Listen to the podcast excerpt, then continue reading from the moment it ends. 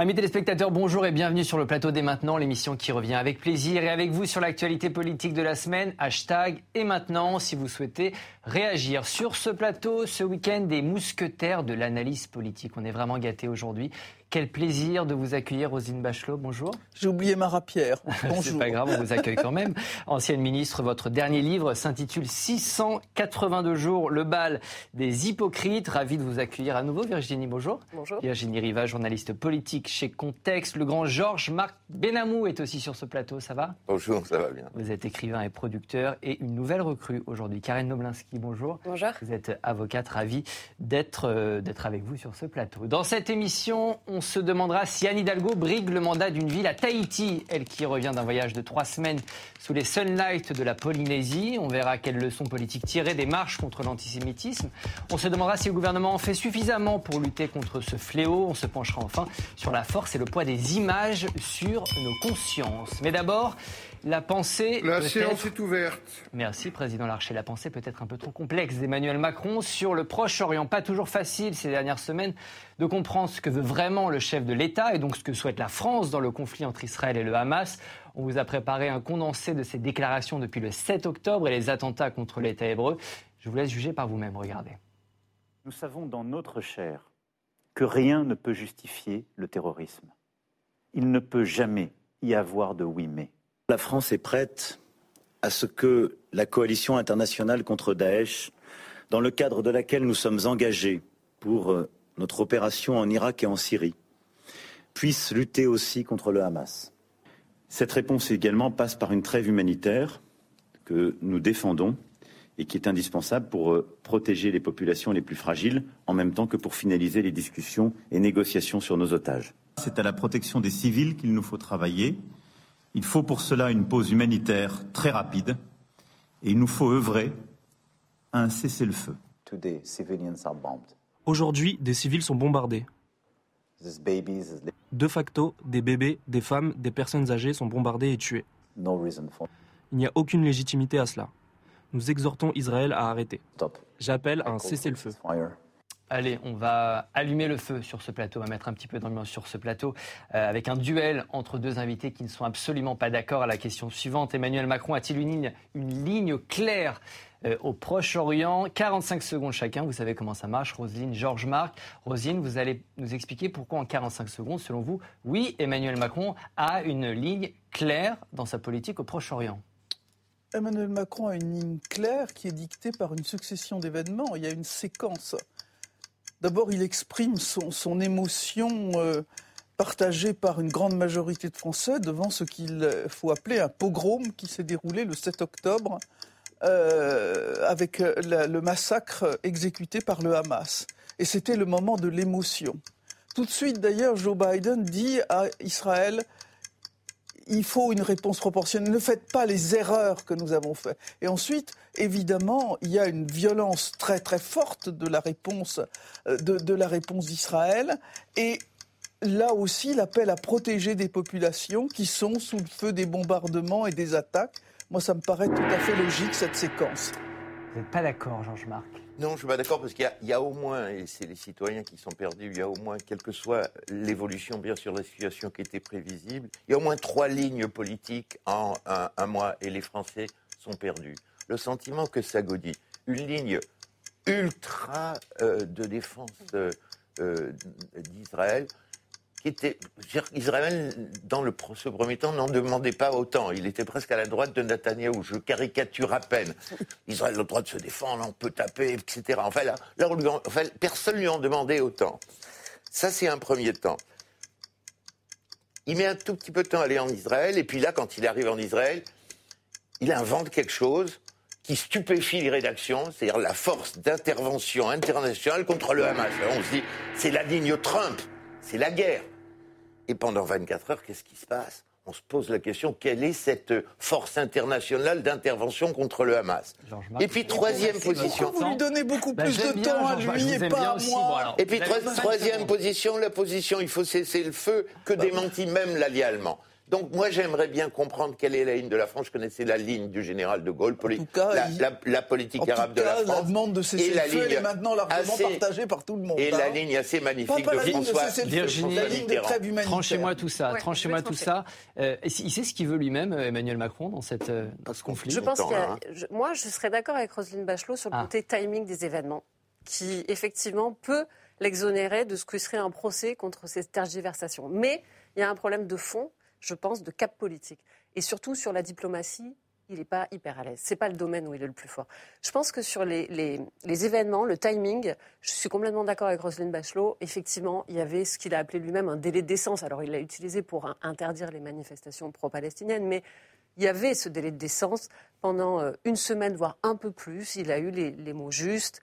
Il a été en soutien d'Israël. Mmh. Et c'était difficile de faire autrement. Et d'ailleurs, beaucoup d'observateurs ont adoré la prise de parole de Dominique de, Villepin sur France Inter, mhm. qui a euh, effectivement plu à une certaine opinion, et notamment au centre-gauche, mais effectivement, Dominique de Villepin, avec notamment le rappel d'une issue politique à négocier dès, le début, et la tradition française de défense des deux États, la solution aux deux États. Effectivement, il a raison, c'est la, position mhm. traditionnelle française, mais il l'a dit un peu tôt. Et certains ministres me disaient, on n'est on pas bon sur le timing, Dominique de Villepin, on ne peut pas dire ça à ce moment-là. Donc je pense qu'Emmanuel Macron, là-dessus, il a bien géré. Et effectivement, lorsque la riposte a été forte, là, il a une eu petite évolution. voilà. Mais sur le fond, il y a quand même un mmh. problème de tergiversation. Il y a quand même, souvenez-vous, sur l'Ukraine et la Russie, il a exactement fait le même souci, le même problème. Pas pour les mêmes euh, motivations, mais il a quand même euh, froissé notre allié Zelensky parce qu'il avait dit qu'il fallait négocier avec la Russie. Et c'était exactement le même sujet. C'était cette quête du en même temps sur une ligne de crête diplomatique qu'il ne, il ne semble pas maîtriser à 100%. il faut bien rappeler que dans ces conflits, il ne peut y avoir à terme que des solutions politiques. Mais, mais, mais, le, problème, le problème, de le rappeler, moi, ma question, c'est la, la, la visibilité. Georges Marc, j'aimerais écouter votre voisine. C'est le cap, euh, quel que soit euh, ah, le cap, il est clair. Hein non, non, non, il n'est pas clair. Alors, justement, est-ce que c'est clair pour vous, euh, Karen? Est-ce qu'il y a un manque de lisibilité dans la ligne du, chef de l'État? Est-ce que vous comprenez ce qu'il nous raconte depuis le 7 octobre, le chef de l'État? Moi, je m'accorde plutôt avec euh, ce, que, ce que vous dites, Rosine Bachelot, ce matin, mais est-ce que tous les Français, par contre, ont une possibilité d'avoir une ligne claire du positionnement euh, du président Macron euh, actuellement. C'est évidemment euh, ce, qui, ce, qui, questionne aujourd'hui, mais il est possible aussi de penser qu'il y a une peur de la part du président Macron, qu'il y a un embrasement national par rapport en France, bien sûr, par rapport, par rapport au conflit. Maintenant, il faut rappeler aussi que la France, elle est touchée par les massacres du 7 octobre 2023 directement, de par le fait qu'il y ait 40 morts de nationalité française dans euh, ces massacres. Et évidemment, j'allais le dire, et qu'il y a 8 otages français dont nous ignorons le destin, bien évidemment, et que la France, pays des droits de l'homme, doit, comme pour chaque otage au cours des dernières euh, décennies, se battre aussi pour protéger, pour sécuriser et pour faire en sorte que ces otages français soient euh, libérés. Vous êtes d'accord, Jean-Marc la, la, ligne du président, elle est aussi dictée par ce qui se passe en France sur notre territoire? J'entends le mot peur, on va en reparler. Moi, j'imagine que le général de Gaulle, que le général de Gaulle ou, François Mitterrand, et c'est le problème de nos petits présidents, c'est ma, ma, théorie, c'est-à-dire que depuis eux, on a des petits présidents qui ont du mal à se faire élire ou à se faire élire. Euh, ils gouvernent avec les sondages et les réseaux sociaux. OK Et un chef d'État, euh, que ce soit euh, Nixon, Charles de Gaulle, François Mitterrand, ils ne gouvernent pas avec les réseaux sociaux ou les sondages. Et on sent cette fébrilité. Moi qui ai travaillé, oui, bah, oui, oui, oui, mais en fait, ça n'existait pas. Moi qui ai travaillé comme vous à l'intérieur des pouvoirs, on voit bien la, fébrilité des conseillers. Oh, les sondages plongent. Oh, les réseaux sociaux s'enflamment. Et on voit bien comment ça godit. Ça manque de conviction, c'est ce que vous dites. Ça manque de, de ligne, mais on n'est on pas dans des petites affaires. Enfin, c'est le sort du monde, quand même. Alors, des convictions c'est quand même la moindre des choses. François Mitterrand avait une conviction qui hérissait les Israéliens, ses amis. C'était deux États, il l'a dit haut et fort, avec courage et sans peur. À la Knesset. Hein euh, de, Gaulle n'hésitait pas à s'engueuler avec Ben Gurion, mais il avait une position. Là, ça godit. Finkielkraut dit il y a deux jambes, il titube. J'irai pas jusque-là, mais Sagodier, c'est insupportable de la part de la France. Alors, face aux critiques euh, des oppositions, notamment qui lui reprochent le flou de ses positions, Emmanuel Macron a répliqué. Écoutez, c'était mercredi à l'occasion d'un voyage en Suisse. Ces critiques, si j'ai bien compris, viennent d'un côté et de l'autre. Euh, ce qui montre que notre position doit être équilibrée. Nous n'avons jamais varié. Alors ça ne fait peut-être pas plaisir aux uns, ou peut-être pas plaisir aux autres, mais ce sera la position de la France. Ça l'est depuis le début et ça le restera. Il a des convictions euh, Emmanuel Macron Elles sont très claires. La solution, elle sera à terme une solution politique. Et euh, elle, est une solution à deux États, qui est la, solution, qui est la, la position de la France. La France n'a jamais dit autre chose et Emmanuel Macron n'a jamais dit autre chose. Enfin, je, je demande qu'on source s'il a dit autre chose alors, que la solution. Alors expliquez-moi comment on passe d'une coalition internationale contre le Hamas à une, une nécessité de cesser le feu Non, mais euh, euh, d'abord, il faut bien voir que pour l'instant, le cessez-le-feu n'est pas une solution envisageable, parce que la solution du cessez-le-feu... Il l'a envisagé, contre Scholz. La solution du cessez-le-feu est une solution euh, vers qui il faudra aller, parce qu'à un moment, il faudra bien qu'à un moment, on ne va pas se, bombarder et, se massacrer indéfiniment. Mais la solution du cessez-le-feu n'est pas une solution immédiate, c'est une solution de fouloir humanitaire et de protéger des, populations civiles. Le cessez-le-feu sera ensuite une deuxième étape, mais enfin, c'est mhm. parfaitement clair. Enfin, Alors, les, critiques ne viennent pas seulement euh, des oppositions, mais aussi de diplomates français qui sont en poste. Le Figaro nous apprend cette semaine que des ambassadeurs français au Moyen-Orient ont manifesté leur inquiétude directement au gouvernement, au Quai d'Orsay. Ils ont signé une note pour regretter ce qu'ils considèrent être un virage pro-israélien de la part de la France, une position qui serait, disent-ils, en rupture avec une position traditionnellement, traditionnellement équilibrée entre Israéliens et Palestiniens. Euh, même les diplomates. C'était il y a 15 jours. il y a 15 jours. Oui, l'article est paru euh, au début de semaine de Figaro et c'est paru aussi, dans le Canard enchaîné. de la composition sociologique et historique du Quai d'Orsay qui employait des gens comme cette dame horrible qui a arraché ah les affiches, cette experte qui a travaillé, fréquenté les couloirs du Quai d'Orsay pendant des années. qui n'est plus en poste depuis cet été. En poste, mais qui, ça montre bien la sociologie et arraché avec haine des affiches pour sauver les enfants. Virginie, est-ce qu'il est encore suivi par ces diplomates, par, le, par le Quai d'Orsay? Est-ce qu'Emmanuel Macron est suivi? Euh, ah ben non, clairement, là, c'est assez inédit. Cette fuite d'une lettre d'une douzaine d'ambassadeurs, c'est très grave. En réalité, les macronistes étaient quand même très, très choqués. Alors, il y a des raisons, hein. on le sait, il s'est mis le quai d'Orsay à dos, il a fait une réforme de la haute fonction publique. Voilà, ça explique, évidemment. Une vengeance, d'une certaine manière. Bah, il y, a un ressentiment. Après, sur le fond, effectivement, euh, ça n'aurait pas fuité dans la presse. La note aurait existé, mhm. sans doute, mais elle n'aurait pas fuité dans la presse. Donc ça, c'est assez grave pour Emmanuel Macron, et ça, c'est vrai que ça, c'est un problème de crispation de l'État profond, en fait, et de, et de tout l'engrenage. Est-ce que, est que les gens le suivent ou non? Et là, le fait que ça soit dévoilé sur la place publique, c'est effectivement pas très bon pour lui, pour le soutien de sa diplomatie et pour la, ministre des Affaires étrangères. Je trouvais ça profondément choquant que la divulgation de cette de cette lettre. de l'État. Euh, et, quand, euh, et quand Emmanuel Macron a dénoncé dans, dans un fameux discours cet État profond, là, on est vraiment devant euh, un élément d'un mmh, État profond. Alors, il y a effectivement, vous avez tout à fait raison, la réforme de la haute fonction publique et de cette fusion des, des différents corps que certains n'ont jamais pardonné, aussi bien chez les préfets que chez les ambassadeurs. Et on mmh. connaît cette, cette revanche de l'État profond qu'on voit d'ailleurs dans le procès d'Éric Dupond-Moretti, on pourrait faire tout à fait euh, euh, une sorte de puzzle, de tableau, de, de, paysage de cela. Et ça, c'est évidemment tout à fait choquant. Faut-il montrer l'innommable? Faut-il diffuser les images du massacre du 7 octobre? Cette semaine, une centaine de députés ont assisté à la projection d'un film sur les attaques perpétrées par le Hamas sur le sol israélien. 43 minutes d'horreur diffusées à l'initiative du président du groupe France-Israël, Mathieu Lefebvre. Après la projection, il a justifié cette initiative. Écoutez-le. C'était un moment euh, très difficile mais très nécessaire face euh, à tous les relativismes et face à tous les risques euh, d'oubli. Et je crois que chacun de ceux qui ont vu cette vidéo ne pourront plus, du moins pendant un long moment, dormir en paix. Karen, vous saluez cette initiative. Il faut montrer, il faut diffuser ces images du 7 octobre.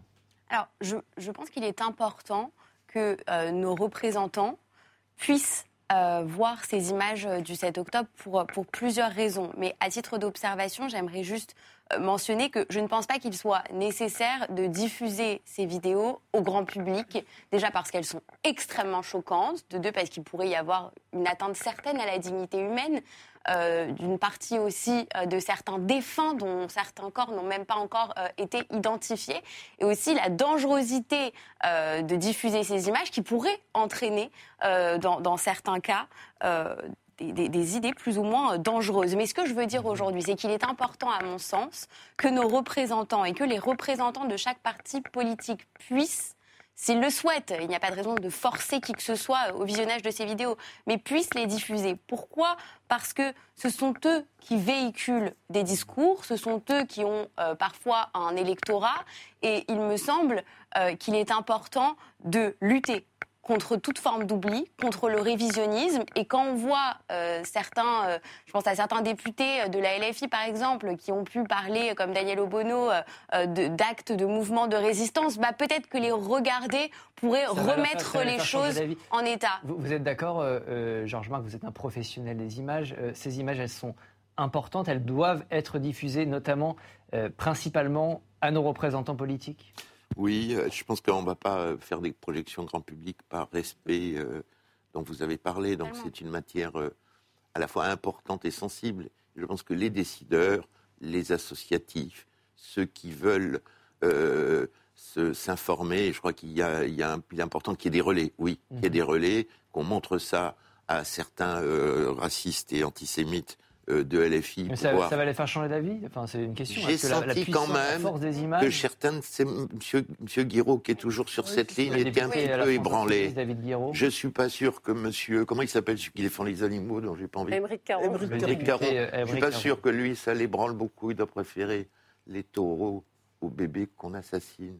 Oh, il avait l'air un peu. On va, on va l'écouter. On va écouter Émeric Caron qui précisément en oui, sort. Pédagogie et en même temps pudeur et bon usage. Alors, écoute, écoutons euh, Émeric Caron, le député La France Insoumise, qui effectivement a assisté à cette, euh, cette projection euh, mardi. Écoutez-le. On ne peut pas les imposer au public. En revanche, qu'elles soient en accès pour des personnes qui voudraient s'informer, oui.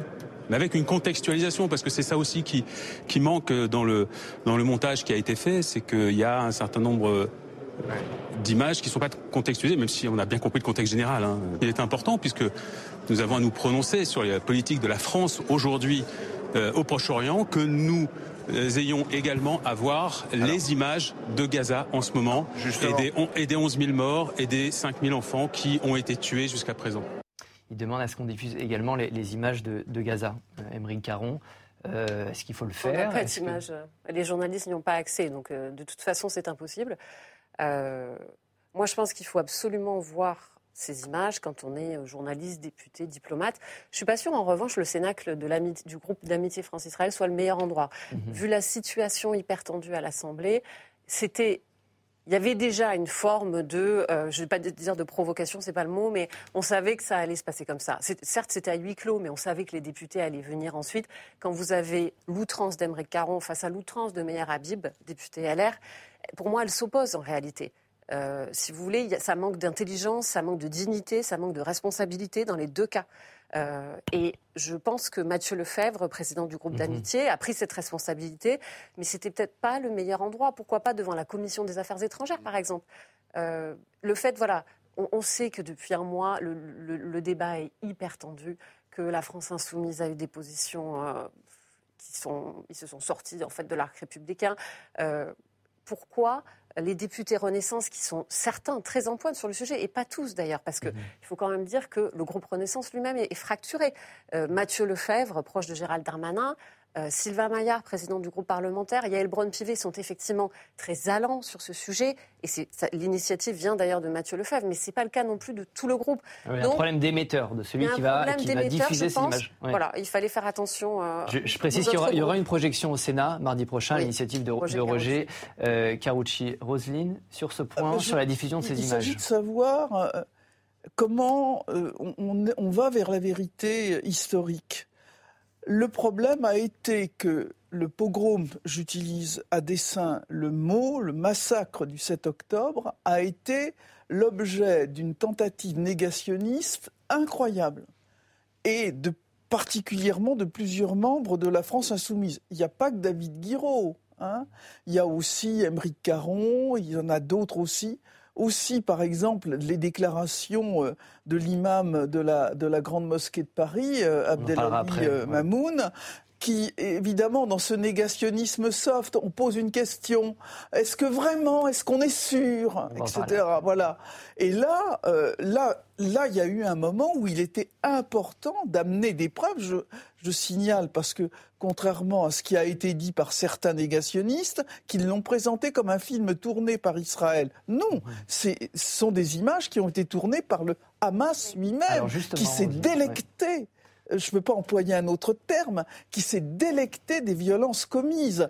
Et je, évidemment, je partage l'avis sur ce mhm. plateau, ça ne peut pas être une diffusion grand public pour que les pervers se régalent de ces images absolument odieuses, mais qu'on le mette devant des associatifs, mhm. des journalistes, euh, des députés, des sénateurs. Alors, est-ce que ça devait être mis dans telle ou telle enceinte? Je ne sais pas. L'important, c'est que ces images soient à disposition.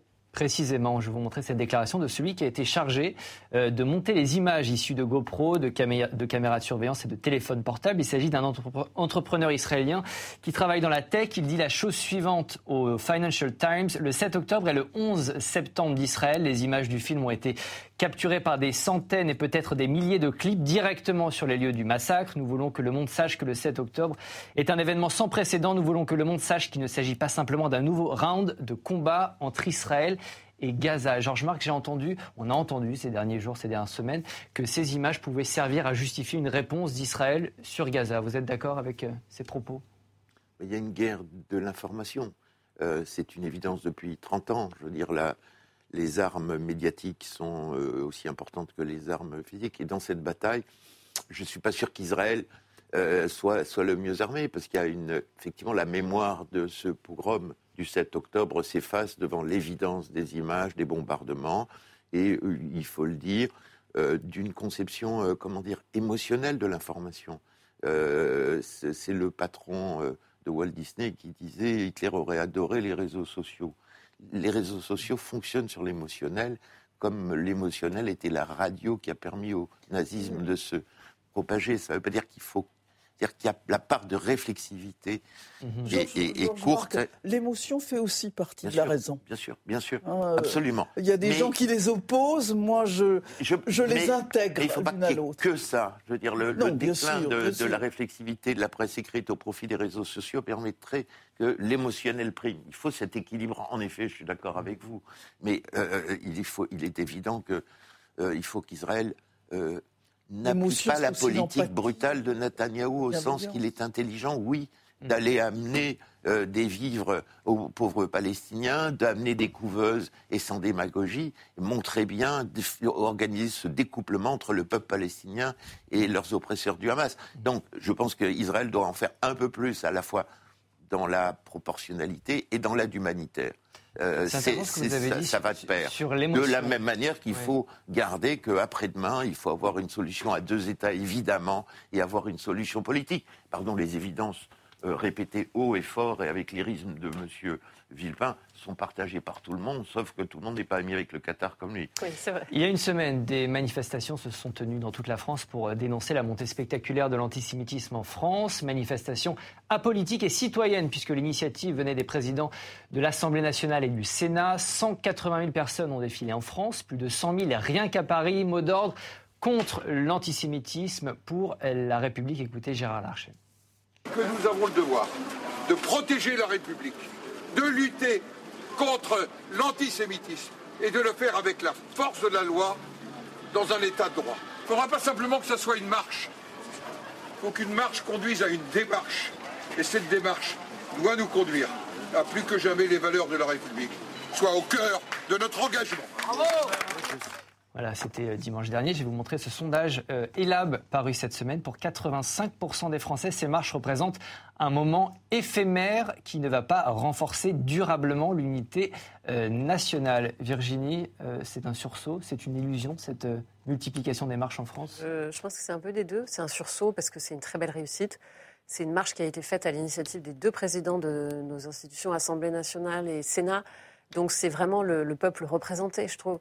Et c'était la force d'ailleurs de, cet appel, de ce mot d'ordre aussi, euh, avec près de 200 000 personnes. Alors évidemment, on a eu toute ce, cette, euh, comment dire, ce drame politique euh, du boycott de la LFI et de la présence du RN. On pourra, on pourra en reparler, mais c'est quand même une belle réussite. Mhm. Donc c'est un sursaut, c'est important, mais c'est une illusion. Pourquoi? Parce que malgré tout, les chiffres de l'antisémitisme sont affolants, mhm. très élevés. Gérald Darmanin les a rappelés cette semaine, je crois que c'est près de 1400.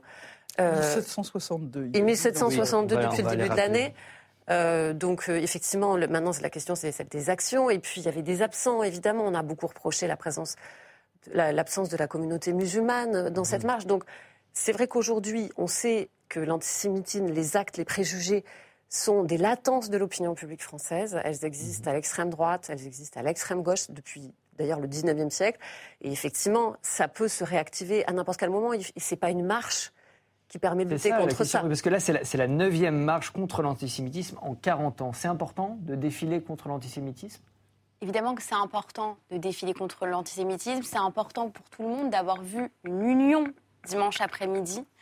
Euh, maintenant, la question qui se pose, et c'est celle que, que vous posez, c'est qu'est-ce qui va se passer après, en fait? Est-ce que réellement parce qu'on a été 105 euh, 000 à Paris, 180 000 à peu près en France. Est-ce que vraiment ça va faire baisser ce fléau qu'est l'antisémitisme? La réalité, c'est qu'à cinq jours euh, après la manifestation, on ne peut pas le savoir, euh, mais qu'il va falloir faire quelque chose. Et je pense qu'il est important aussi de penser à la judiciarisation de ces actes. Il y a près de 330 enquêtes qui ont été ouvertes pour apologie du terrorisme et pour actes antisémites. C'est des chiffres du ministère de, la Justice depuis le 7 octobre. seulement, voilà, seulement une trentaine de condamnations euh, depuis le début et il me semble que la lutte contre l'antisémitisme, elle doit aussi passer par une répression, par des sanctions de la part de l'institution judiciaire pour que ces actes ne soient pas considérés comme des actes anodins. Et ce n'est pas euh, le message qui est adressé aujourd'hui. Hein. Ce n'est pas le message qui est adressé aujourd'hui. mais très peu de condamnations, c'est ce qu'on voit. Et finalement, c'est un délit, mais très peu de condamnations, et c'est ce qui est, c'est ce qui est euh, aujourd'hui regrettable. Mais bien évidemment qu'il va falloir accentuer cette lutte pour qu'aucune personne de la population euh, de, confession juive ne continue à avoir peur et à faire l'objet euh, d'insultes. Rosine, vous l'évoquiez tout à l'heure, l'imam de la Grande Mosquée de Paris qui a fait polémique euh, cette semaine. Selon lui, les juifs ne sont pas les seules victimes, ce que personne évidemment ne conteste. Il a par ailleurs demandé des précisions sur les actes antisémites recensés par les autorités. Écoutez-le. Où sont ces 1200 et quelques actes antisémites qu'il y a en France? Pourquoi Moi, j'aimerais bien qu'on les dévoile pour que nous puissions être véritablement solidaires et euh, sensibles à cette question. Vous laissez entendre que que les chiffres, que, les chiffres, non, sont gonflés pas ou sont, faux, mais elles sont pas dévoilées, ils sont pas apparents.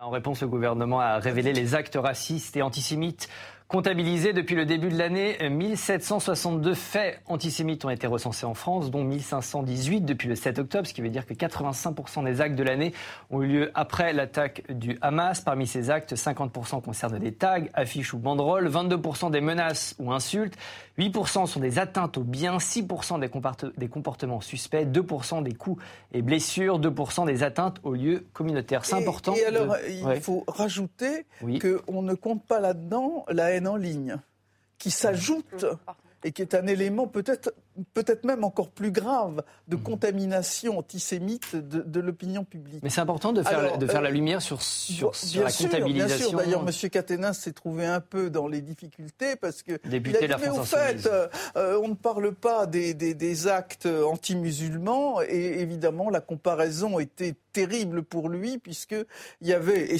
ils sont tout à fait condamnables, 131 actes anti-musulmans qui avaient été faits. Moi, j'ai participé à la à la marche euh, du, de, dimanche, et j'estime que c'était ma place de, citoyenne, de citoyenne engagée. Mais un responsable de cette marche m'avait dit, euh, avant de commencer, il dit il faut que nous soyons un million, à 500 000, ce sera un échec. Hmm. Bien. Euh, non, mais je, je, je répète un élément d'un responsable, responsable associatif. Moi, je dis que ce qui a été important dans la marche, c'est que nos compatriotes juifs savent que s'ils sont menacés, il y a des citoyens non juifs qui viendront les défendre. Mhm. Et dans la tradition familiale qui est la mienne, je me suis inscrite dans cette, dans cette filiation. Maintenant, les antisémites qui sévissent dans toutes les idéologies du pays, à l'extrême droite comme à l'extrême gauche, eux, ils ne sont pas concernés, ils ne vont pas changer. Mhm. Moi, je pense que ce qui est important, c'est de se dire que chaque Français se dise on est dépositaire de cette lutte contre l'antisémitisme. C'est pas, faut sans doute faire de la judiciarisation, se tourner vers les pouvoirs publics, mais c'est nous mhm. qui sommes comptables de cette lutte contre l'antisémitisme. Georges Marc, et maintenant Moi, moi je, dirais, il faut, être clair. Mhm. La France de 2023 n'est pas antisémite la France de 2023, dans son immense majorité, dans ses profondeurs historiques, n'est pas antisémite. Les pouvoirs publics sont bienveillants et protecteurs. Reste à savoir, effectivement, comment la justice euh, se prononcera. La France n'est pas antisémite. Mais il y a des choses qui, qui commencent à être insupportables, c'est-à-dire les marches sans conséquence. Les déclarations, la main sur le cœur, on touche à un juif, on touche à la République. Qu'est-ce qui se passe à Beaucaire? Devant cet imam condamné à six mois de prison avec sursis pour apologie du terrorisme. Six mois. Bon, le parquet a fait appel. Mhm. Qu'est-ce qui se passe à France Inter quand un humoriste qui est plus proche de Dieudonné que de Charlie, car il n'est pas Charlie, on lui met un petit avertissement. Parlait de Guillaume Meurice. Hein? Qu'est-ce qui se passe dans la réalité des faits après les déclarations de M. Darmanin, qui en effet est un combattant, ou de Mme Borne? Est-ce que ça suit dans les tribunaux? Est-ce que ça suit dans les radios? N'engueulez pas, c'est pas moi. Non, non, mais, je, donc la France n'est pas antisémite. La deuxième chose, oui, moi j'ai été malheureux de ne pas avoir assez de musulmans et de responsables musulmans dans la marche. Mhm. Alors la question de la nation, elle est posée là. L'antiracisme, la lutte contre l'antisémitisme, ça fait partie du socle national, comme les cathédrales et comme la résistance. Cette communauté et ses, et ses membres, et celui qu'on vient d'entendre là, doivent-ils être dans le séparatisme ou dans l'adhésion? La chose doit être claire. La France n'est pas antisémite, sauf certaines personnes dans les banlieues et certains responsables communautaires musulmans qui n'étaient pas là. Je ne parle pas du peuple musulman et des Français musulmans qui ont envie de cette adhésion. Que font leurs leaders pour dire oui, on adhère au, pacte républicain, au discours de Renan sur la nation? Il faut dire que le, recteur de la mosquée de Paris, euh, Shebs Eddin. Euh, menacé par Alger. menacé par Alger. Il a condamné les propos de l'imam qu'on a entendu il faut, il faut saluer aussi euh, ce propos de paix et, et, d'entente pour dire qu'il y a effectivement des responsables de la communauté de, religion, de culture musulmane, je fais la différence, qui tiennent des propos qui sont, qui sont dignes et qu'il faut saluer. Et parce que, et parce que Rosine a raison, il est sur cette ligne républicaine. Il, subit d'une campagne, d'une violence dans Alger patriotique et dans tous les médias au pouvoir à Alger, d'une violence telle qu'il risque de sauter. Il faut le dire à nos téléspectateurs. Oui, la communauté musulmane, elle a envie de faire partie de la nation, mais que font leurs leaders? Interrogée sur l'action du gouvernement en matière de lutte contre l'antisémitisme, Elisabeth Borne a défendu son bilan. On va l'écouter, c'était dans l'hémicycle cette semaine. Face à ces actes, il y a d'abord notre action résolue nous avons passé des consignes de vigilance extrême aux préfets. Nos forces de l'ordre, les militaires de l'opération Sentinelle sont mobilisés pour assurer la sécurité des lieux sensibles, en particulier les lieux, de culte ou les écoles. Nous avons également demandé la plus grande fermeté au parquet. Des enquêtes sont lancées, des condamnations sont prononcées, jusqu'à 18 mois dans certains cas. Le gouvernement en fait assez, en fait suffisamment? Je pense qu'il en fait beaucoup, mais c'est surtout le lent travail de l'éducation, de l'éducation, de l'enseignement de la laïcité. Euh, c'est vrai que c'est quelque chose sur lequel on est peut-être le plus faible en France, en réalité. Hein. Debré l'avait dit il y a 20 ans, mais euh, l'enseignement de l'histoire des religions, mais l'enseignement de la laïcité, vraiment, et de pourquoi les Juifs euh, sont là depuis 200 ans, donc ça se passe mieux pour eux dans l'intégration de la République, parce qu'il y a eu Napoléon III. Ils sont là depuis 1000 ans. Oui, non, mais, non, non, mais ils sont là depuis 1000 ans, mais depuis 200 ans, ils sont intégrés, je veux dire, dans, le culte et dans la République. Euh, c'est pas l'islam, c'est une présence qui a, qui a 50 ans, 30 ans. Depuis 30 ans, on se pose des questions d'organisation du culte. C'est beaucoup plus récent. Et ça, moi, à chaque fois que je parle avec des musulmans et de laïcité, j'essaye de dire, mais vous savez que la laïcité, elle a été faite contre les cathos à la base. Mhm. Ah, il faut, voilà. Donc ça, il faut l'apprendre. Et ça, on n'est peut-être pas assez bon en France là-dessus. Quelles leçons politiques faut-il tirer de ces marches du 12 novembre? Ce qui est sûr, c'est qu'il y avait les responsables politiques absents, par exemple Jean-Luc Mélenchon, et puis les responsables politiques présents, par exemple Marine Le Pen. Cette dernière a même été salué par un certain Édouard Philippe. Écoutez. Si nous disons tous ensemble que la lutte contre l'antisémitisme est quelque chose d'essentiel, pas simplement un truc accessoire, pas simplement... Non, un truc vraiment essentiel. Un combat essentiel. Alors dans ce cas-là, moi je considère que lorsqu'on livre un combat essentiel, on ne choisit pas ceux qui livrent le combat avec vous, et on est déterminé à livrer le combat contre quelque chose. Donc, je n'ai aucun problème à ce que Madame Le Pen vienne dans une manifestation qui dit nous ne voulons pas d'une France antisémite. Voilà, je vous ah montrer cette, cette, photo juste du, du, grand journal allemand Der Spiegel, photo avec la délégation du RN et cette légende, le jour où Marine Le Pen est devenue éligible, fréquentable pour les Juifs. Rosine. Alors, euh, je veux bien croire aux proclamations antisémites de Madame Le Pen, mais il faut qu'elle aille plus loin. Aux, proclamations, pardon Anti-antisémites. Anti, oui. Euh, je, docteur Freud, euh, pardon, euh, aux proclamations de lutte contre l'antisémitisme, il faut qu'elle aille plus loin. Parce qu'il y a une filiation dans le parti du Rassemblement national. il n'y a pas eu de condamnation explicite je sais bien que c'est une fille vis-à-vis de son père, mais enfin, quand mhm. même, en politique, la filiation biologique ne compte pas.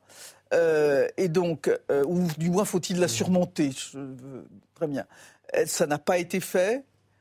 Il y a autour de Mme Le Pen des antisémites déclarés qui continuent à, à exercer des fonctions à l'intérieur du, groupe euh, du Rassemblement national. Les déclarations de M. Bardella étaient lunaires. Mais vous saluez, saluez, quand même la présence de Marine Le Pen à cette marche? Comme Edouard bah, Philippe? Écoutez, moi je salue personne, je n'ai pas salué euh, un participant. En tout cas, moi je... Pas, dire, euh, écoutez, pardon, mais... Virginie et Georges Marc. Juste politiquement, je pense quand même qu'il faut dire que Edouard Philippe, c'est aussi un élément de différenciation avec Emmanuel Macron. C'est comme François Bayrou et le Modem. Là-dessus, la majorité n'est pas tout à fait unie. Euh, Olivier Véran a quand même dit sur tous les plateaux que le, RN n'était pas bienvenu. Édouard Philippe et, Christophe Béchu ont dit l'inverse euh, à la radio. C'est un élément de différenciation. C'est dans tous les partis d'ailleurs. Oui. Cette, affaire finalement, elle, vrai qu'elle elle, fait exploser l'ensemble du On voit, pardon, la différence entre un tripatouilleur de la politique qui s'appelle M. Véran et quelqu'un qui a un réflexe d'homme d'État. C'est comme ça que je vois. Je ne suis pas toujours d'accord avec Édouard Philippe, mais au moins il est un peu au-dessus de la mêlée, tandis que M. Véran, il est aussi tripatouilleur de politique. Non, ne dites pas ça. Non, mais c'est une bonne chose, Georges Marc, que, Marine Le Pen fait de la politique politicienne. je pense qu'Édouard Philippe en fait aussi. C'est pas dénué d'une forme d'intérêt. Peut-être. Cher Georges Marc, est-ce que vous saluez, alors il ne faut pas saluer, mais est-ce que c'est une bonne chose que Marine Le Pen participe à cette marche contre l'antisémitisme? Oui. Moi, je suis sur la position d'Édouard Philippe, tout en ne, me faisant guère d'illusions sur euh, des questions programmatiques sont dans le programme du Front National, sur les questions d'ailleurs rituelles qu'a abordé Raïm Corsia, sur un certain entourage, sur quelques députés, etc. Mais le chemin qui a été parcouru est considérable. Je suis désolé de vous le dire, moi je suis un homme de gauche, mais il y a eu des séismes politiques depuis quelques années que Manuel Valls a mmh. pointé, des plaques tectoniques qui ont bougé, et c'est quand même invraisemblable que les vrais antisémites soient à l'extrême gauche et beaucoup moins à l'extrême droite. Et il faut le reconnaître. Oui, peut-être aussi encore à l'extrême droite. Il y en a encore. Non, non, je les sondages le prouvent. Hein. Il, y en a encore chez les électeurs, mais en tout cas, euh, oui, il y a une évolution qui doit se poursuivre. C'est euh, un plafond de verre qui est en train d'être euh, franchi. On est en train de, faire sauter ce fameux plafond vert, vert côté Marine Le Pen et Rassemblement National. C'était l'antisémitisme qui empêchait certaines personnes de voter pour Marine Le Pen. Et elle est en train de, de franchir une nouvelle étape dans sa normalisation, comme on dit.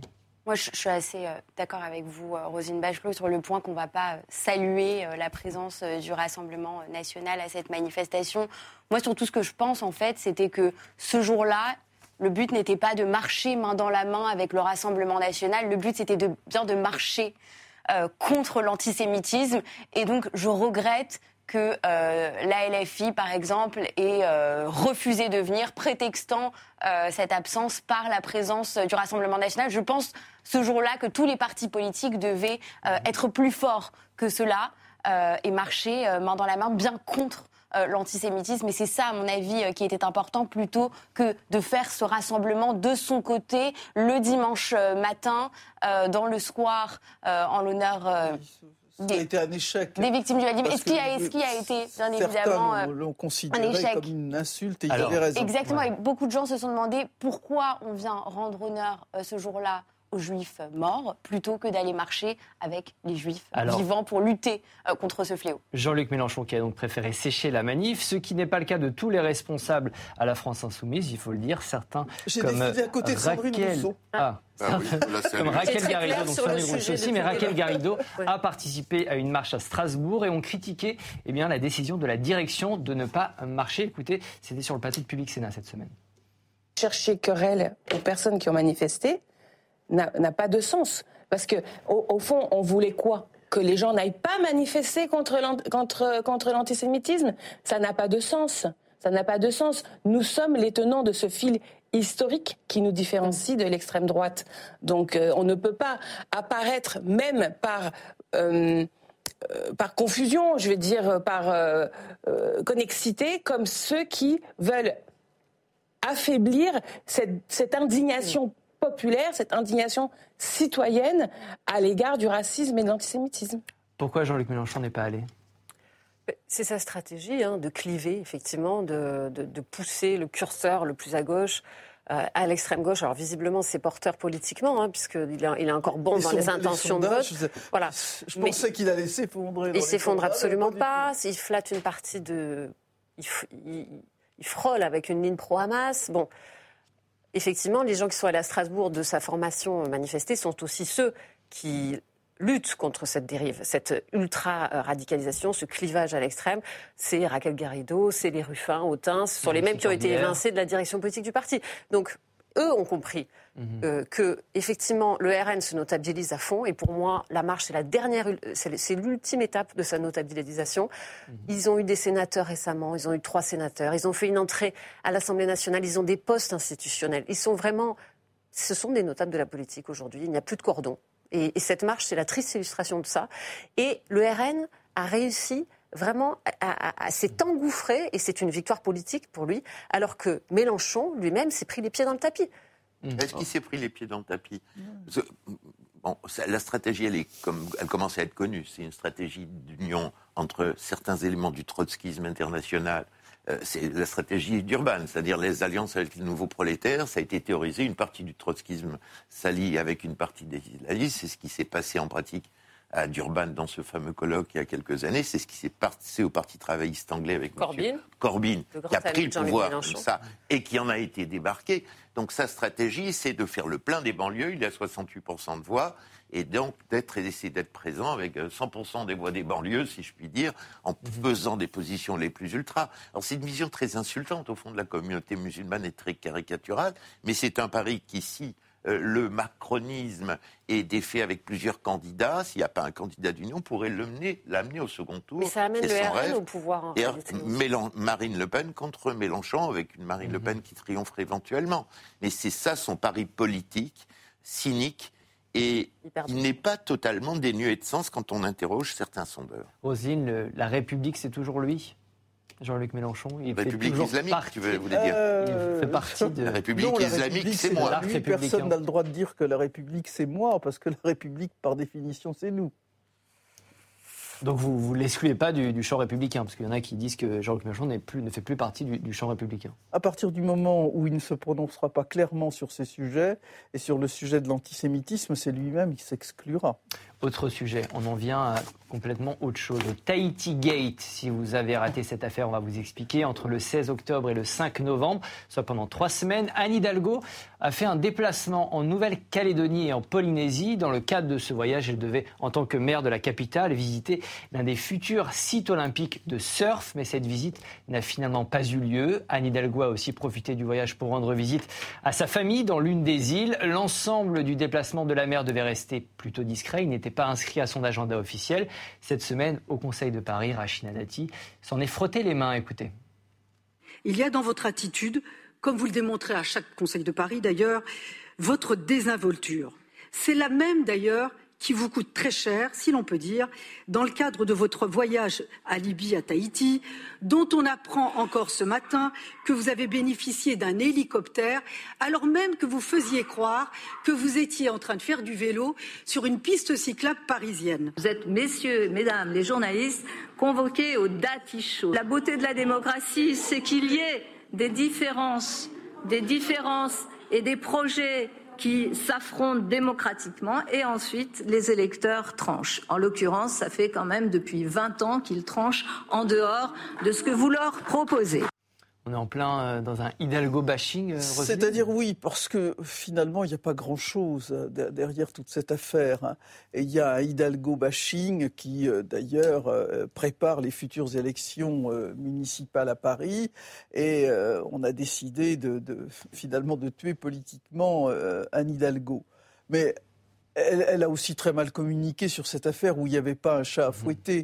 Euh, c'est-à-dire qu'elle aurait dû dire clairement je fais un déplacement euh, en Polynésie, pourquoi pas euh, Il était à son agenda. mais là, elle a un, voyage privé et un voyage public. Elle a un enfant qui est là et qu'elle prenne quelques jours de vacances pour mhm. évidemment c'est Il n'y a pas un mélange des genres selon vous là-dedans. C'est évidemment mal tombé parce que c'était pendant les manifestations, mais elle était au défilé de, euh, contre l'antisémitisme.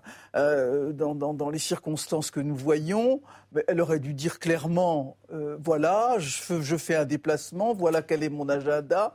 J'ai, je ne sais pas si c'est une fille ou un fils, enfin c'est un parent qui est là-bas. J'en profite pour passer quelques jours avec lui. Mais pourquoi a-t-elle payé son, son billet de retour oui, elle a payé comme son si propre elle était coupable. Enfin, à partir du moment où on lui paye son billet d'aller, on lui paye son billet de retour pour rentrer, on va pas la laisser Alors, elle, elle s'est exprimée avec un collier de fleurs autour du cou. On va le voir, Rosine. Regardez, le 19 octobre, Anne Hidalgo qui publie euh, cette vidéo sur son compte Instagram.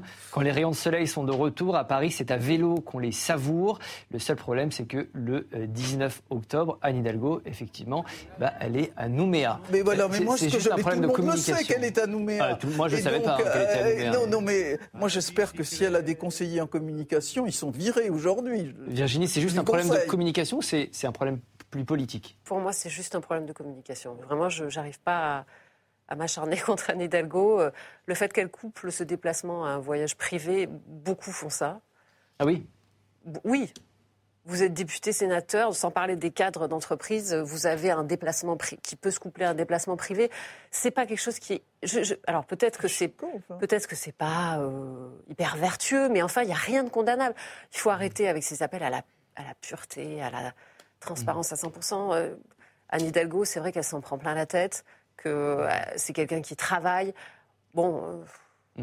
En réponse aux polémiques, le cabinet d'Anne Hidalgo précisément a publié un communiqué de 4 pages, 4 pages envoyé à la presse pour détailler le déplacement de la maire de Paris. Billets plus hébergement plus restauration, coût total environ 60 000 euros. Et effectivement, Anne Hidalgo est rentrée à Paris le 5 novembre en financement elle-même son billet. Georges Marc, il y a un acharnement de la droite sur Anne Hidalgo? Moi, je crois que c'est l'époque qui, est pourrie, quoi. D'accord avec vous, quoi. C'est la chasse à l'homme. D'une part, il faut demander de l'éthique Bon, on peut discuter des voyages, etc. Mais il y a quelque chose de malsain chez les journalistes. Non, mais certains, non, non, mais moi je suis journaliste aussi, mais certains, la petite bête, il y a un effet de meute. Il y, a 60 000 euros qui sont payés par les, les Ça, ben, c'est une discussion politique mhm. sur les investissements et la gestion qui n'est pas bonne, qui n'a pas donné lieu, qui n'est pas bonne de la mairie de Paris. C'est-à-dire cette chasse à l'homme, un lieu olympique. Mais, mais, mais, cette chasse à l'homme ou à la femme permanente est insupportable. Il y a quelque chose de, de, de malsain. Je pense qu'il faut exiger effectivement une transparence, une éthique. Enfin là, il y a vraiment, ça passe ça casse pas trois pattes à un canard. Et il y a de l'acharnement. J'ai dit tout le mal que je pense de la gestion de la ville de Paris, de la circulation. la seule chose que je demande, c'est maintenant que j'ai une voiture électrique, d'avoir des bornes électriques qui marchent à Madame Hidalgo et un peu rapide. Mais pour le reste, arrêtez. Il y a quelque chose d'un peu fascistoïde d'aller d'aller regarder dans dans, dans de la transparence à nos élus. Et de populisme. oui, oui. Il faut que la justice s'en saisisse. S'il n'y a, pas de problème judiciaire, qu'on passe à autre chose. ça, ça, ça commence à puer. Voilà. Est-ce que je vais, je, vais, avouer une chose Figurez-vous que quand je suis, j'ai assisté à une assemblée générale des Nations Unies, eh bien le soir, j'en ai profité pour aller au Metropolitan Opera. Viré, viré. non mais oui, non mais voilà. on va, on va, on va arriver. Est-ce que j'ai été coupable? On va arriver à ce genre de situation, quoi. Je veux dire, c'est il y a quelque chose de la haine de la politique, de la chasse à l'homme, à la femme, de la meute. Euh, voilà, qui n'a rien à voir avec l'éthique. Alors parmi les justifications d'Anne il y a aussi la nature de ces voyages. La maire de Paris a rappelé qu'elle ne faisait pas seulement des voyages d'agrément. Écoutez. Chaque année, je me rends à Auschwitz avec une délégation du Conseil de Paris. Et dans cette délégation du Conseil de Paris, à laquelle, Madame Dati, vous êtes invitée comme présidente du groupe et comme maire d'arrondissement, vous n'êtes jamais venue.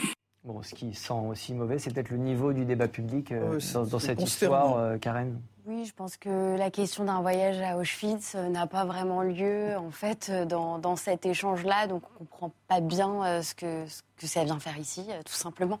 on est en plein dans, la préparation. C'est politique, on est dans la préparation, c'est ce que vous disiez, dans la préparation des élections municipales de 2026, c'est ça? Oui, Le débat politique n'est pas sorti grandi de cette affaire. Hein. Pour ça, il ne faut pas en rajouter. Hein. Vous êtes tous d'accord? Bon, bah, si vous êtes tous d'accord, on va passer au top flop. de la castagne Au top flop, je vous pose une question simple. Qui a marqué l'actualité de la semaine en bien ou en mal? Roselyne, vous allez commencer, vous allez nous donner le top de, votre, de la semaine pour vous. Alors, le top de la semaine, c'est d'avoir... Euh, sorti de prison le, policier qui était impliqué dans, dans, l'affaire euh, dans l'affaire de ce jeune qui a été euh, lors d'un comment appelle-t-on ça Une interpellation D'une interpellation, voilà, merci. D'une interpellation qui a été... Alors, je crois qu'il est utile de rappeler que la détention provisoire n'est pas un jugement à, l'avance. Mhm. ce, policier sera jugé. La détention provisoire euh, sert à ne pas, ne pas occulter la vérité la recherche de la vérité dans cette affaire. L'enquête a été faite, elle est terminée. Le policier doit sortir de, doit sortir de prison. On ne peut pas faire un jugement, on ne peut pas faire d'action judiciaire qui soit l'action judiciaire de la rue. Et je trouve qu'il faut l'expliquer à l'opinion publique et le comprendre. Il paraît qu'il y aura une manifestation qui serait organisée pour lutter contre, pour dénoncer cette, mhm. cette libération, cette libération du policier qui est évidemment avec un suivi socio-judiciaire, qui est d'ailleurs dans des conditions où il est protégé. Enfin, c'est un top cette libération. C'est votre flop, Roselyne, s'il vous plaît. Ah ben le flop, c'est évidemment les déclarations de Monsieur Abdelali, Abdelali Mamoun, le, le négation, ce que j'appellerais le négationnisme soft, la relativisation des faits et euh, des, des, comparaisons hasardeuses entre les crimes de guerre euh, euh, d'abord commis par Israël. Et ça, vraiment. Euh, c'est un flop. C'est un flop. Virginie, votre top de la semaine. Alors moi j'ai deux flops. Ah, je trouve que la période n'est pas très, pas très heureuse, donc euh, deux flops. Allez-y. Le, même que celui de Roselyne Bachelot, en réalité, sur les propos de cet imam hein, qu'on a écouté mhm. tout à l'heure, euh, qui jette le, soupçon sur les chiffres. Enfin, c'est voilà, c'est ce soupçon conspirationniste en fait qui est dans l'air et qui est très nauséabond. Et puis le deuxième, c'est le vote glyphosate. Alors là, euh, mhm. je suis un peu. Je pense que s'il y a bien un sujet sur lequel on doit appliquer le principe de précaution, c'est sur le glyphosate. Je comprends l'abstention de la France dans la mesure où on n'a pas de solution alternative. La Commission européenne qui autorise l'utilisation du glyphosate pendant 10 ans, c'est ça Voilà, mais euh, je ne suis pas sûr que ce soit une très bonne nouvelle. Hmm. Georges Marc, le top de euh, bah, Écoutez, non, c'est mauvaise nouvelle.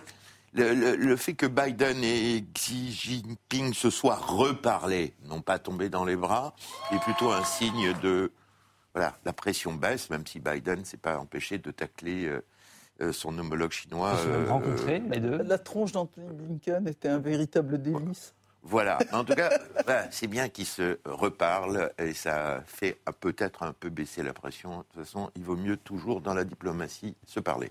Et le flop de la semaine?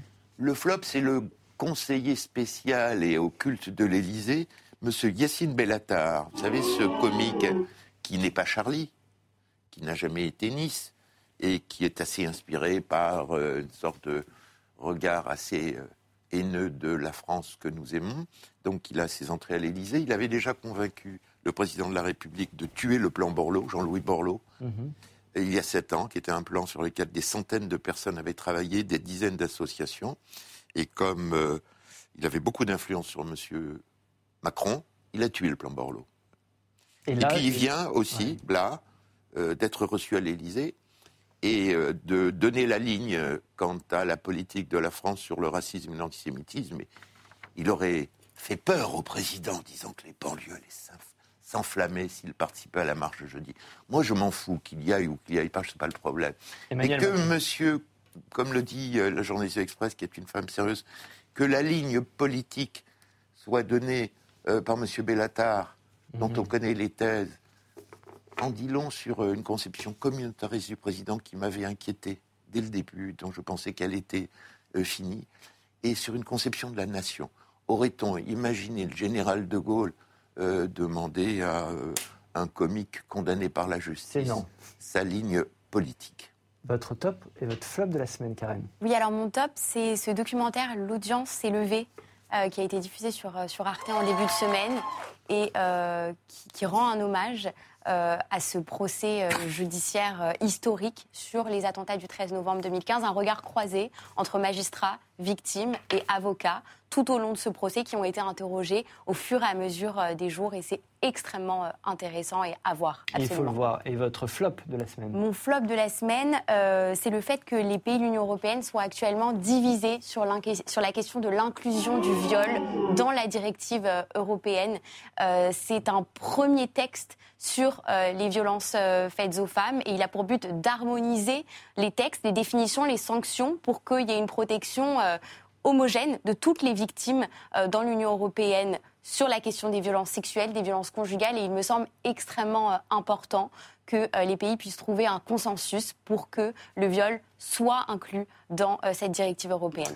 Eh ben merci, merci à tous les quatre. C'est la fin de cette émission. La merci séance est suspendue. d'avoir participé. Merci Président Larcher. Salut à vous derrière votre écran. Vous êtes fidèles et nombreux. Merci à vous. Vous pouvez revoir cette émission en replay sur notre plateforme publicsena.fr. Merci à vous. On se retrouve la semaine prochaine, même jour, même heure et même endroit. Bye bye.